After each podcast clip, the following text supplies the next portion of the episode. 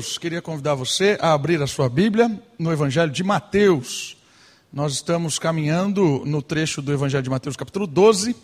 Nós estamos chegando no final desse capítulo 12 de Mateus, com mais uma parábola contada por Jesus.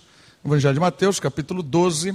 Nós estamos no finalzinho. Semana passada nós estudamos uma parte da parábola as da árvore e seus frutos, contada ali do 33 até o 37, e hoje nós vamos em seguida, no 38, nós vamos nessa parábola. Antes de irmos para o texto, uma coisa que eu tenho feito sempre é lembrar o que é parábola. O que é uma parábola? Uma parábola é um conto, é uma história, é uma ilustração usada como uma didática para ensinar coisas extraordinárias, coisas espirituais, coisas profundas. E aí, para ensinar essas coisas, se usa atributos, se usam elementos do cotidiano.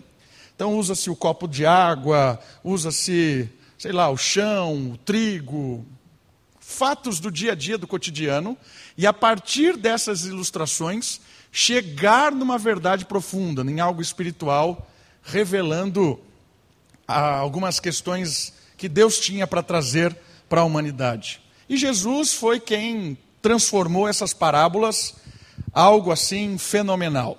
A parábola era bem conhecida, era usada já naquele ambiente há muito tempo, mas Jesus foi quem eternizou, vamos dizer assim, o uso da parábola.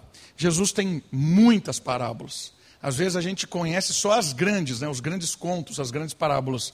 E aí você acho que já percebeu que nós estamos pegando parábolas que são frases de Jesus, usando elementos do dia a dia para ensinar verdades sobrenaturais do reino de Deus, da espiritualidade, do mundo que Deus tem para os seus filhos. E hoje nós vamos chegar no finalzinho de Mateus para estudar a parábola que Jesus conta sobre o profeta e a rainha. A parábola do profeta e da rainha está em Mateus, capítulo 12, do 38 ao 42.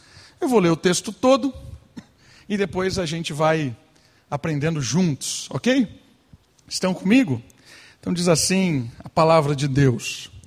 Então, alguns escribas e fariseus tomaram a palavra e disseram: Mestre, queremos ver algum sinal da tua parte.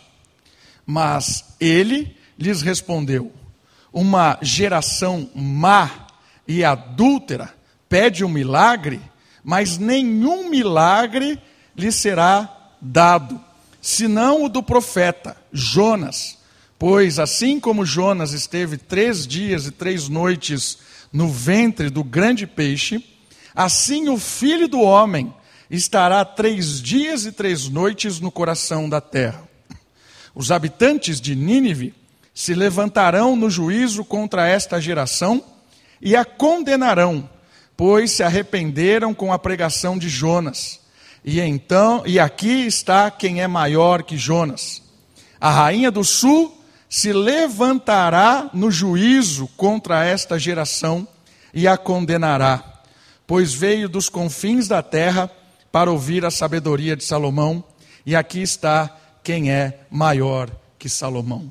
Percebeu que a parábola está nos dois últimos versículos, quando ele fala da rainha, usando a rainha do sul para testemunhar contra aquela geração, e ele usa o próprio povo de Nínive para testemunhar contra aquela geração. Os dois últimos versículos contam para nós a parábola e tem alguns ensinamentos a respeito de verdades profundas do reino de Deus. Mas antes da gente chegar na parábola, a gente começa vendo o contexto, vendo o que está acontecendo aqui, qual é a situação. Lembrando que nos versículos anteriores, nós temos aqui um Jesus ensinando verdades, fazendo milagres, transformando pessoas, curando pessoas, fazendo coisas assim extraordinárias. Maravilhava as pessoas que estavam acompanhando. Não só com os discursos que ele proferia, mas também com as coisas que ele fazia. Jesus estava aqui impactando o povo. E aí, lembra que na semana passada eu marquei para vocês alguns versículos aqui, que os fariseus, os saduceus, os escribas, toda a nata religiosa que estava ali, eles estavam contestando esse Jesus, dizendo assim: olha, o que você está fazendo é em nome do, de Beuzebu, é em nome do inimigo, de Satanás.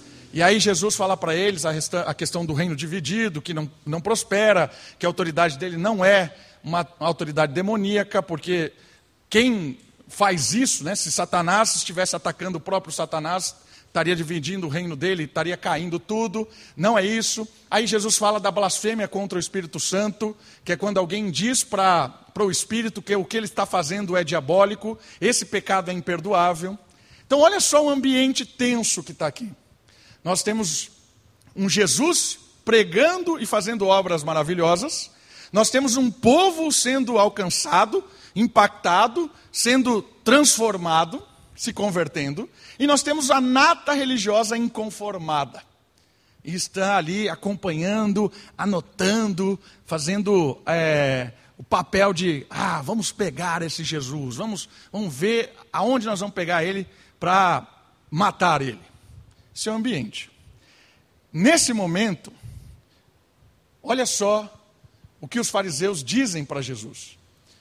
Os fariseus e os escribas tomam a palavra no versículo 38 e eles dizem assim para Jesus: Mestre, nós queremos ver algum sinal da tua parte. Perceberam o que eles perguntaram? Nós queremos que o Senhor nos mostre um sinal. Você ouviu tudo o que eu disse. Jesus está fazendo um monte de coisa. Está pregando, fazendo milagre, um monte de coisa. E eles não estão vendo isso. O primeiro sinal que aparece nesse texto para mim é o sinal do ódio. O que é o sinal do ódio? O slide vai nos ajudar a entender isso. Depois de tantas ações do Messias, os especialistas religiosos aparecem ali e diziam: Jesus não tem lugar de fala. Não tem autoridade. Mostra um sinal para real, realmente dizer que você tem um lugar de fala, que você tem autoridade para ser um religioso. Dá um sinal para a gente, porque nós somos a nata, nós somos os especialistas, nós temos direito a falar sobre religião. Quem é você para falar sobre religião? Você é um carpinteiro de Nazaré. Você não tem lugar de fala entre os doutores da lei. É isso que o ódio dos especialistas religiosos estavam fazendo. Me mostra um sinal, mostra a sua carteira de identidade, o seu diploma. Você é doutor em quê para falar e fazer o que você está fazendo? Mostra o seu sinal. Esse é o sinal do ódio. Pois para eles, aquilo que fazia, o que Jesus fazia, não era do alto. Se você olhar esse mesmo texto em Lucas capítulo 11, ele diz que eles pedem para Jesus um sinal do céu. Porque eles estão falando assim: o que você está fazendo aqui, Jesus, é da terra. Isso aqui é, é, é, é, até mesmo a gente acha que é o capeta que está fazendo isso. A gente quer que você faça um sinal lá do céu. Eles estavam cegos em ganância e poder.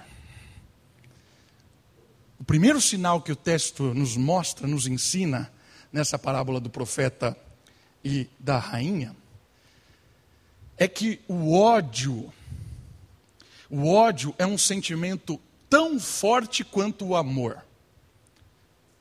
O amor, quando você ama a Deus de verdade, quando você tem a experiência de amar e experimentar o amor de Deus, isso não é egoísmo, isso te cega ao ponto de você fazer o bem a qualquer pessoa.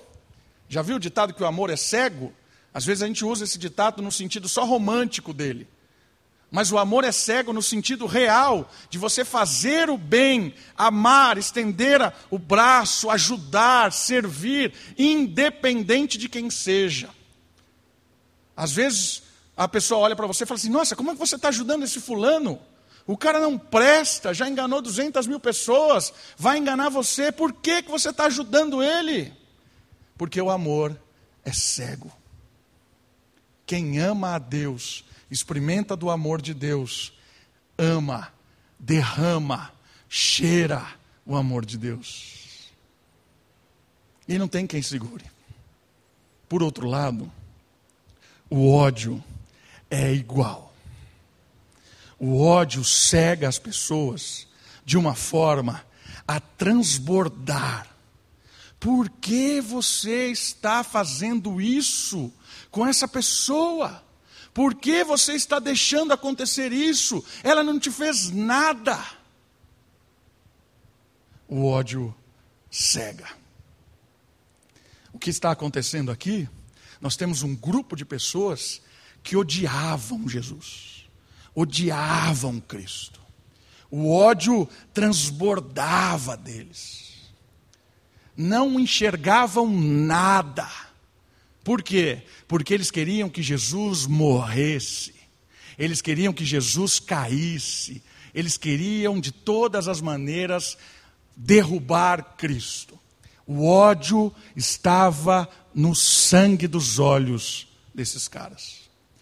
Por mais que Jesus curasse, multiplicasse os pães, multiplicasse ah, os peixes, Jesus fiz, fizesse inúmeras coisas, bens para as pessoas, perdoasse pecado, apresentasse Deus, eles odiavam Jesus. E o ódio transborda. Quem odeia fica cego. Quem odeia alguém fica cego. E é muito interessante perceber aqui que a cegueira deles é tamanha que eles fazem um jogo que sempre acontece. O que é o jogo que sempre acontece? É o, o argumento da carteirada. O que é o argumento da carteirada? O cara não consegue argumentar com o que estava acontecendo. Todo mundo estava vendo os milagres. Ele dizia assim: Eu tenho uma carteira, eu sou o fariseu. Eu sou, tirava a carteira, doutor da lei. Eu sou o escriba, sei lá o quê. Eu já conquistei o meu direito de falar. Mas você não tem direito de falar. Você não pode falar. O que ele está falando, olha, povo, o que ele está falando é mentira. Porque eu sou o especialista, o autorizado a falar. Socialmente, o fariseu era legitimado pela sociedade, a sociedade aceitava o fariseu, ele realmente era quem, quem era entendido do assunto de religião. Então, se ele é entendido do assunto de religião, Jesus não tem direito à fala. E o ódio transbordava. Eu não sei se você já percebeu, mas isso é assim hoje. É assim hoje. Quem é que tem direito de falar sobre os assuntos da moda. Você já percebeu que quando alguém vai falar para você sobre um assunto de medicina, mas você é o quê? Você é um cientista? Você é um doutor? Não, eu só estou fazendo as coisas e está dando certo. Você não tem direito para falar. Eu sou o médico, sou o PhD, sou o cientista. Eu sei o que eu falo. Você não tem direito a falar. Mas está funcionando. Não, não está. Porque eu não quero que funcione, então não vai funcionar na faculdade, na, no campo acadêmico. Professor, mas esse tipo de pesquisa é, é, isso aqui que a gente. Não, não, não é, não é. Como não é, professor? Todo mundo está vendo, essa é a linha. Não, não é. Você é aluno, acabou de chegar aqui, você não sabe nada. Eu sou o especialista na área desse curso. Você vai ter que ler o que eu vou propor para você ler. Você vai ser doutrinado por mim eu tenho direito de fala, você não tem. Você percebeu que o mundo é o mesmo? É o mesmo, é o mesmo. Desde sempre. E não é só na área de medicina, de economia, de ciência. Não é, é em todo lugar. É em todo lugar. As pessoas hoje estão sedentas para ter uma carteira, para poder falar o que ela quiser e mandar você ficar quieto, engolir. Muitas vezes os nossos filhos chegam na faculdade, ouviram de nós o tempo inteiro as realidades bíblicas, as verdades, as histórias bíblicas. E chega na faculdade, vem um cara e diz assim: Olha, tudo que você aprendeu é besteira. Pastor não tem carteira para dizer sobre histórias de, no, de, Noé, de Jonas, que é uma história aqui fabulosa que tem nesse... Não, não tem autoridade para falar disso. Ele não manja nada. Pastor só entende de é, oração e Bíblia. Seu pai, sua mãe? Não, seu pai, sua mãe. Seu pai, seu pai ai, é comerciante. Sua mãe, ah, sua mãe, professora aí, sei lá do quê. Não tem autoridade para falar de coisas. E aí os nossos filhos se impressionam com o quê? Com a carteira do indivíduo. É o doutor especialista. Está na moda, irmãos. Lugar de fala. Lugar de fala. E sabe o que é importante você saber? Sabe o que, que impera nesse mundo? O ódio. O ódio impera. Quem tem direito à fala vai fazer aquilo que interessa a ele, em qualquer área. O que beneficia a ele, o que traz bem para ele. Esse é o direito de fala. Jesus está trazendo para o pobre, para o simples, para nós, uma realidade muito interessante. Ele está dizendo assim: presta atenção, presta atenção, porque quem é espiritual é louco por esse mundo, considerado louco por esse mundo, enxerga verdades que ninguém enxerga. Quem tem um impacto com Cristo, quem conhece o Evangelho da Verdade, quem tem um encontro real com Jesus, percebe coisas do dia a dia que doutor em qualquer área não percebe. E sabe o que é o mais extraordinário de tudo? É que quem tem um encontro com Cristo transborda o amor, transborda. E não fica entrando nessas doideiras, não fica lutando, guerreando. Ama, cuida, protege, abençoa.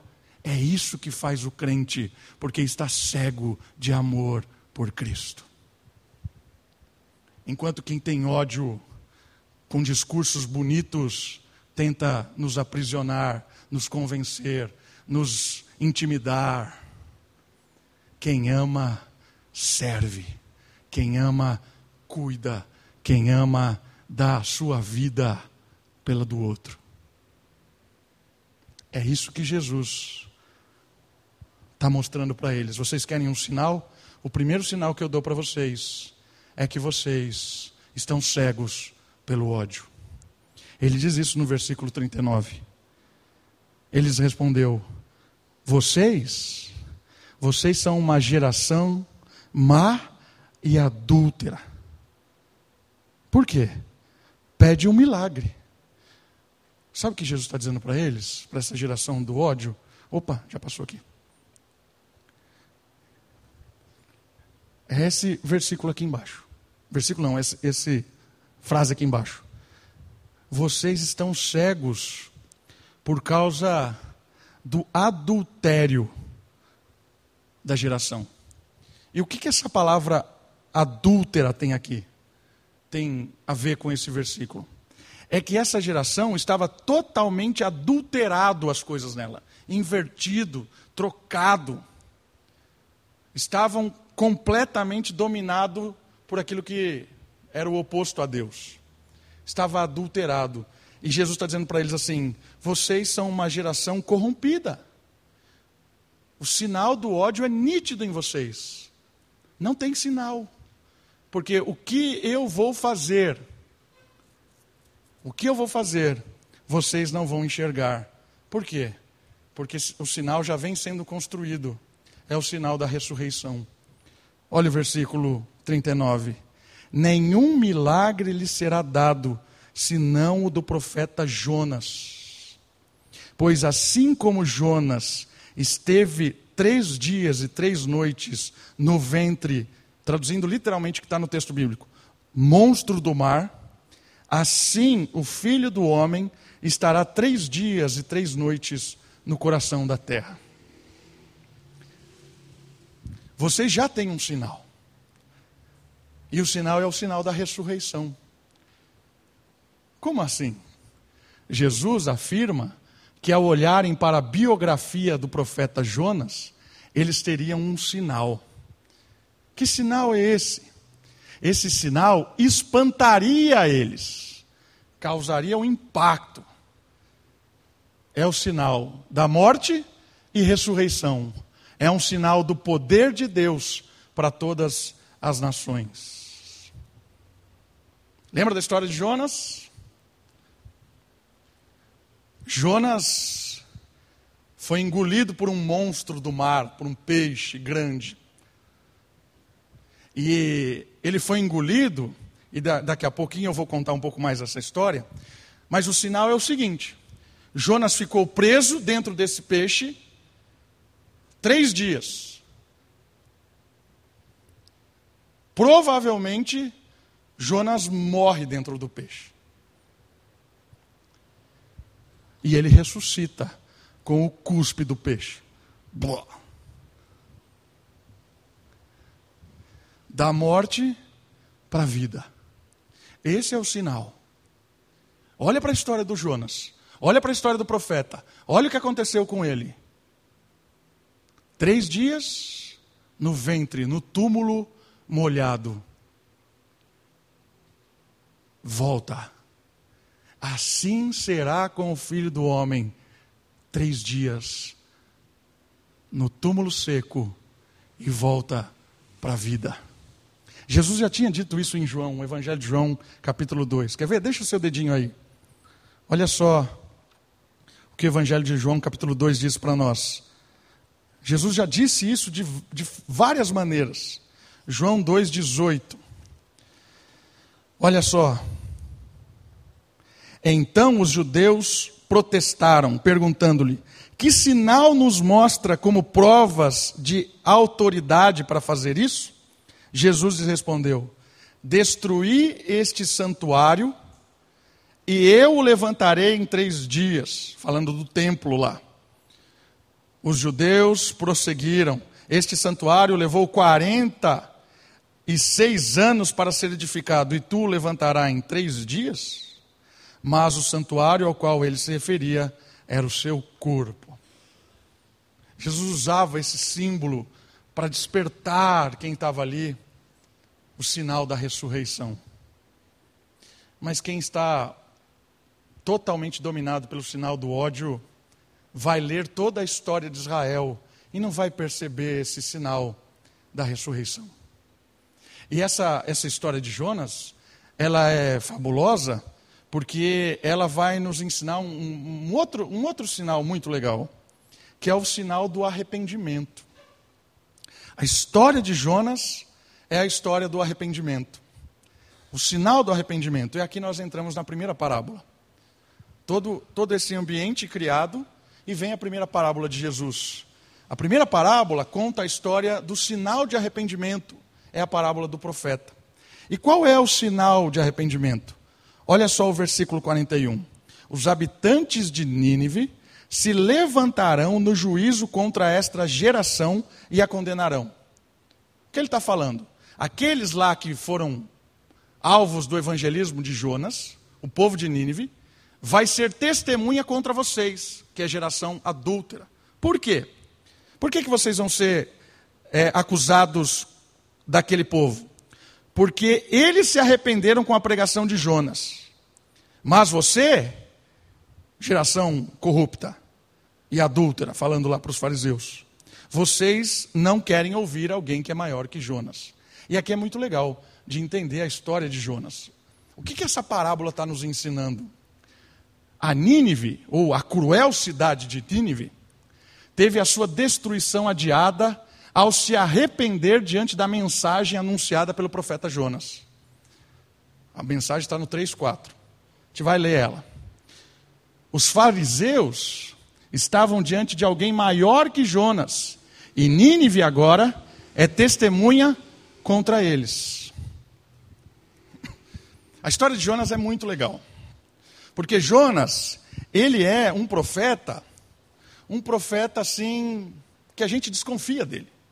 Ele não é um profeta assim como Elias, Eliseu, ponta firme. Jonas é um profeta esquisito, porque ele é um profeta rebelde.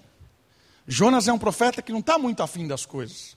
A primeira vez que ele aparece na Bíblia, está lá em segunda, segundo livro de Reis, quando ele vai diante do, do rei Jeroboão II, e ele diz assim: ó, em nome do Senhor, você vai para a batalha lá no norte e vai derrotar todo mundo. Aí o, o rei fica feliz, boa Jonas. E aí, de repente, poucos tempos depois, chega Amós e fala assim: opa, opa, não foi isso que Deus disse, não. Jeroboão, você é mau. Você é um dos piores reis da história. Você vai para a batalha e vai se dar mal. Quando você lê essa história de Jonas e depois Amós, você já começa a desconfiar que Jonas não é um cara muito, muito legal dentro da Bíblia. E o livro de Jonas é um livro muito impressionante. Porque normalmente os livros proféticos trazem a mensagem de Deus para o povo. E o livro de Jonas, ele não é assim. O livro de Jonas é a história do profeta e ela é contada de uma, de uma, de uma forma bem, bem satirizando, é uma sátira aquilo. Por quê? Porque Jonas é um profeta que não quer fazer a vontade de Deus. Jonas é um profeta que não quer ir pregar para Nínive. Jonas é um profeta que, quando Deus fala para ele assim, vai até Nínive, ele foge, ele vai para o oposto. E a, a estrutura do livro é muito legal, porque tem duas orações, capítulo 2 e capítulo 4, e tem duas, duas referências de Jonas lidando com os ímpios, os marinheiros e o povo de Nínive. E é muito legal, porque é surpreendente nesse livro, porque os ímpios diante de Jonas são mais piedosos do que ele. Jonas, ele foge de Nínive, vai ao oposto, pega o barco, entra no barco, quando Deus manda ele lá. Sabe por que ele não quer ir lá? Porque ele sabia que Deus era um Deus de amor, um Deus misericordioso, e que Deus ia perdoar Nínive. Ele sabia disso. Ele diz isso na, oração dele, na oração final. Ele fala assim: Senhor, eu não, eu não queria vir aqui porque eu sabia que ia acontecer isso. Então, Jonas não queria ser usado por Deus para perdoar os inimigos. Fugiu. E aí, no meio lá da, da, da, travessia, começa a dar um fuzuê, uma tempestade, o barco vai afundar, o pessoal começa a jogar as coisas, ele está lá dormindo, o pessoal acorda ele. Ei, você sabe o que está acontecendo? Você é profeta, não é? Eu sou profeta. E ele fala assim: Eu sou profeta do Deus que criou os céus e os mares. Olha que interessante. Ele fala uma coisa. Se você sabe que Ele é o Criador dos céus, do mar, por que você está fugindo? Você é maluco? Você é doido, Jonas. É, eu tô. É isso mesmo. Me matem. Quando ele fala assim para os caras, me matem, me joguem, você fala assim, ah, legal, digno. cara digno. Não, sabe o que ele estava fazendo? Para ele era melhor morrer do que Nínive ser salvo. E é muito interessante. Me mate. Ele quer que o pessoal jogue ele na água, não porque ele é um herói, é porque ele é covarde. Ele não quer que Deus salve o inimigo. E aí, quando eles jogam Jonas para fora do barco e estabiliza, sabe o que é o mais impressionante? Os marinheiros, eles são piedosos porque eles têm um senso de culpa e eles adoram a Deus. Deus adorado por aqueles ali que nunca tinham ouvido, entendido quem era o Deus de Israel. Mas numa situação trágica com Jonas, adoram. E aí Jonas vai para o fundo lá do mar, fica lá os três dias. Contagem lembra judaica, não necessariamente três dias e três noites, mas a ideia de que um período já vale como um dia. É igual Jesus que morreu na quinta, e a quinta já vale como um dia, mesmo que tenha sido no meio do dia ou no final do dia. Jonas fica lá no ventre, cospe, volta à vida, vai para Nínive. E ele vai. E aí vem algo extraordinário. Ele não queria pregar, lembra disso? Agora eu quero mostrar para vocês a fantástica pregação de, de Jonas. Ele vai para uma cidade enorme, enorme, enorme. Ele tem uma pregação assim impactante. Agora você vai se surpreender. Deixa o teu dedo aí em Mateus e vamos comigo. Jonas, capítulo 3, versículo 4. Olha como esse cara está afim de que Deus salve essas pessoas.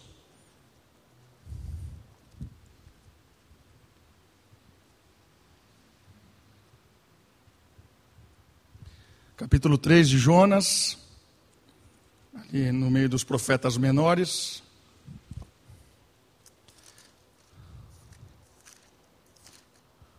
Versículo 4. Olha só. Jonas começou a percorrer a cidade por um dia. Um dia para percorrer Nínive é impossível. Mas eu acho que ele saiu correndo gritando. E olha o que ele gritava, olha que boa pregação, que evangelismo, que um cara aqui é o Billy Graham da época. São cinco palavras em hebraico. Nínive será destruída daqui a 40 dias. Essa é a pregação.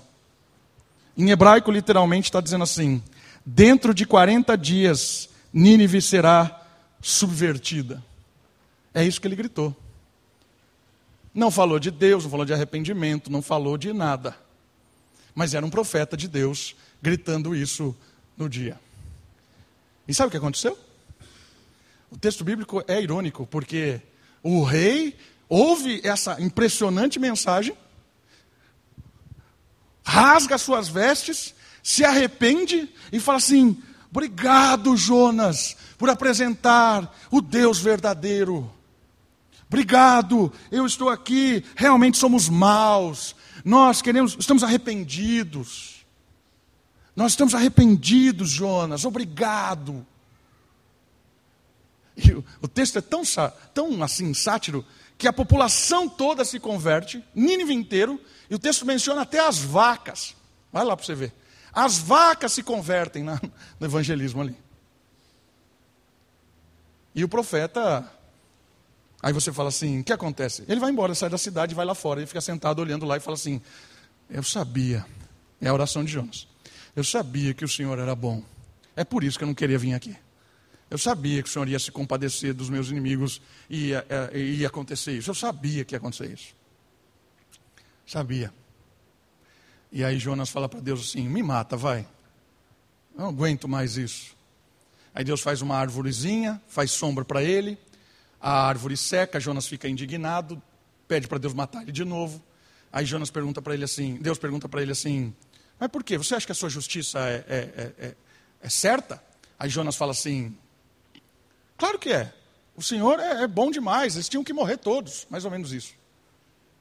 E aí Deus termina dizendo assim: Você acha que o ser humano não tem mais valor do que essa planta que secou? Você acha que todo Nínive não tem mais valor, e até os animais daquela cidade não têm mais valor do que isso aqui? E sabe o que Jonas responde? Acaba o livro. Não tem resposta. Sabe por quê? Porque Jonas sou eu e você.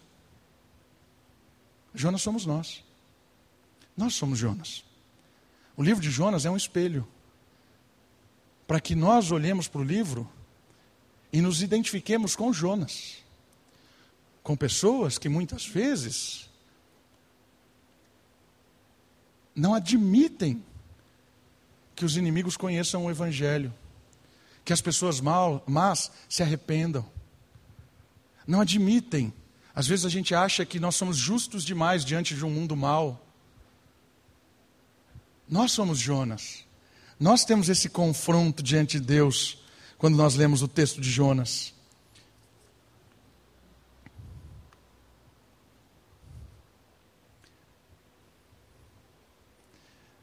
E sabe que é interessante? Jesus usa em Mateus essa parábola fazendo uma associação muito legal. Jonas é toda a humanidade que morre, renasce e continua não entendendo as coisas, não entendendo a graça, a misericórdia, o amor. Jonas é testemunha clara para nós de um Deus que não se cansa dos nossos recomeços, de um Deus que perdoa, de um Deus que transforma o mais terrível dos homens, como era Paulo, e faz do mais terrível dos homens um servo. Jonas morre, renasce e continua ainda desconfiando de quem é Deus.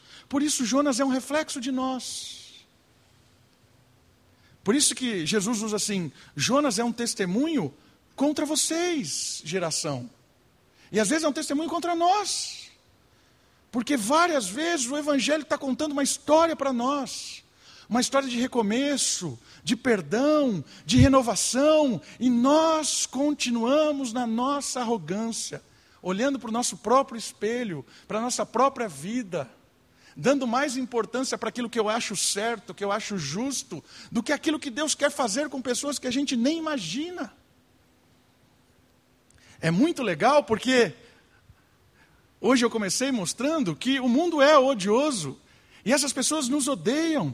E o que está acontecendo é muito louco, muito. Mas isso não nos dá o direito de responder o mal com o mal. Porque é isso que é natural, é isso que Jonas faria, e é isso que eu faria, porque Jonas sou eu.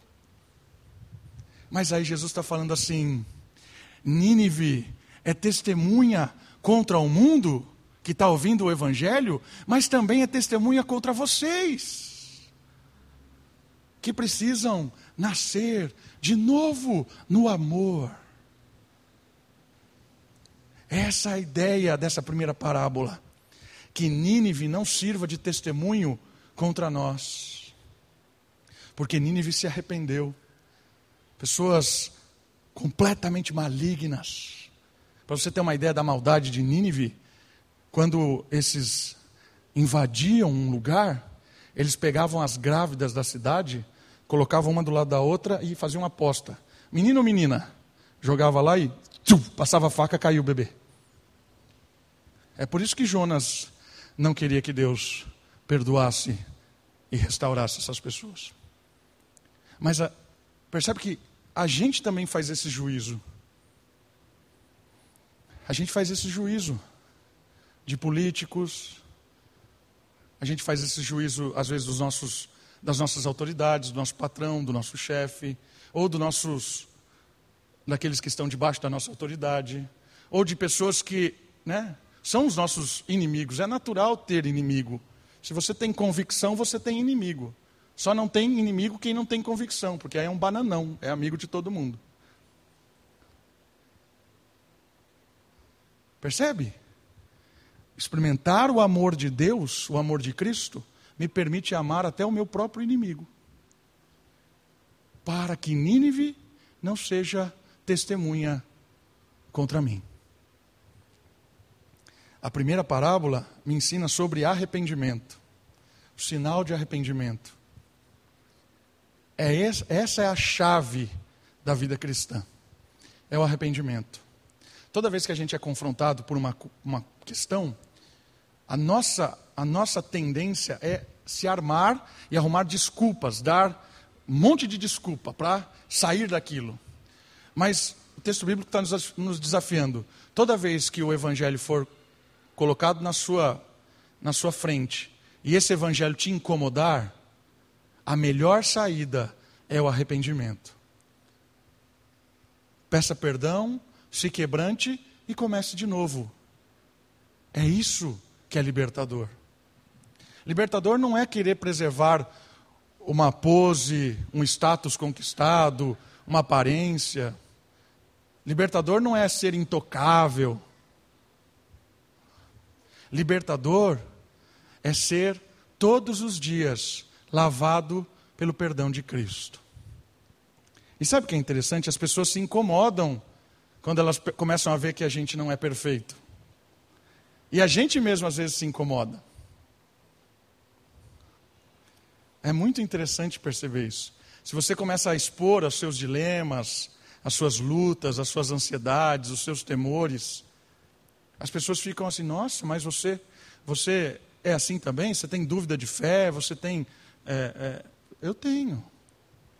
E como é que você lida com isso? Arrependimento. Arrependimento e recomeço. A primeira parábola nos ensina a recomeçar sempre. A recomeçar sempre. E a segunda parábola é um sinal de sabedoria. A parábola da rainha do sul, versículo 42. A rainha do sul se levantará no juízo contra esta geração e a condenará, pois veio dos confins da terra para ouvir a sabedoria de Salomão. E aqui está quem é maior que Salomão. É a mesma estrutura do arrependimento, só que aqui ele está falando de sabedoria. E o que é que ele está nos querendo ensinar aqui? Quando esteve diante de Salomão, a rainha do sul da Arábia, a rainha de Sabá, provavelmente, não perdeu a oportunidade de crescer e aprender. Por isso, ela é testemunha contra a arrogância da geração adúltera, que é a geração que acha que é conhecedora de tudo. Geração que não aprende nada. Quem pensa que já sabe, jamais aprenderá. Os fariseus estavam cegos no seu ódio e eles entendiam que conheciam tudo, que sabiam de tudo, que conheciam, provavelmente tinham toda a lei decorada. Imagina isso, decorou todos os cinco primeiros livros da Bíblia, decor. Achavam que sabiam tudo.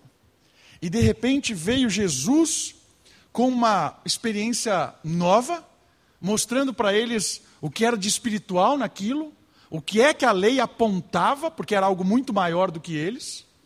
E aí esses caras começaram a entrar em parafuso. A primeira reação não é querer aprender, dialogar, colocar em choque.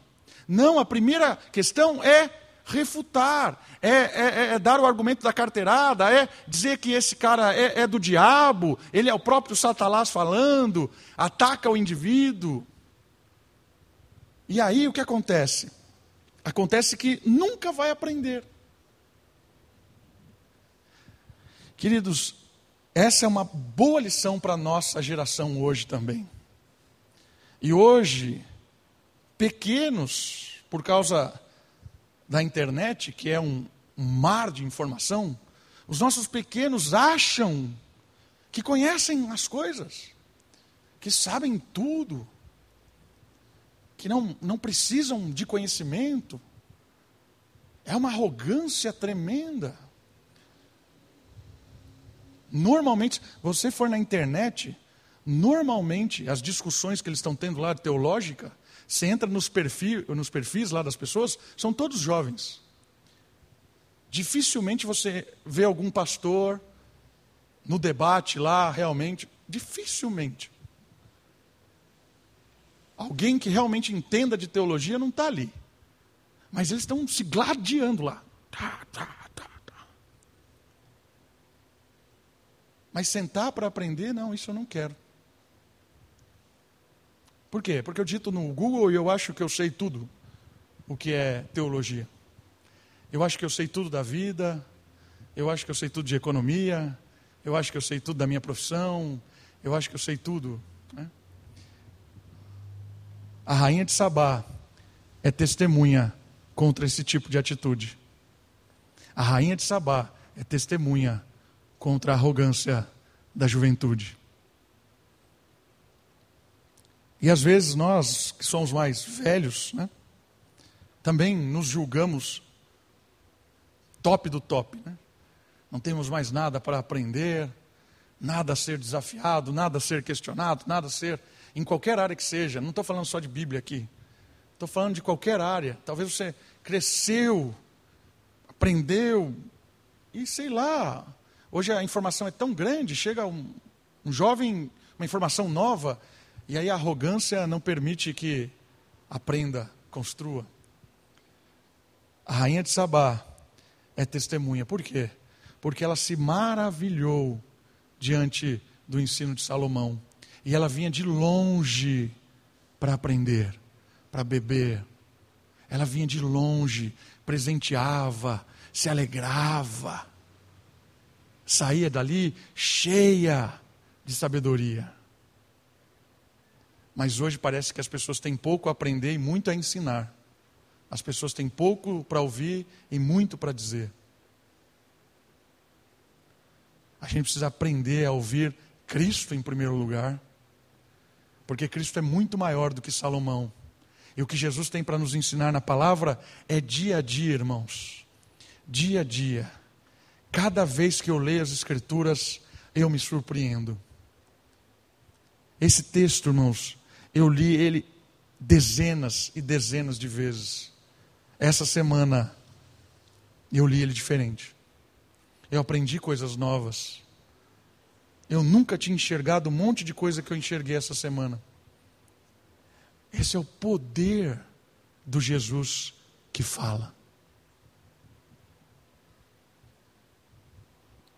Quanto mais a gente se fechar por aprender da palavra, mas a rainha de Sabá será testemunha contra nós e contra a geração arrogante.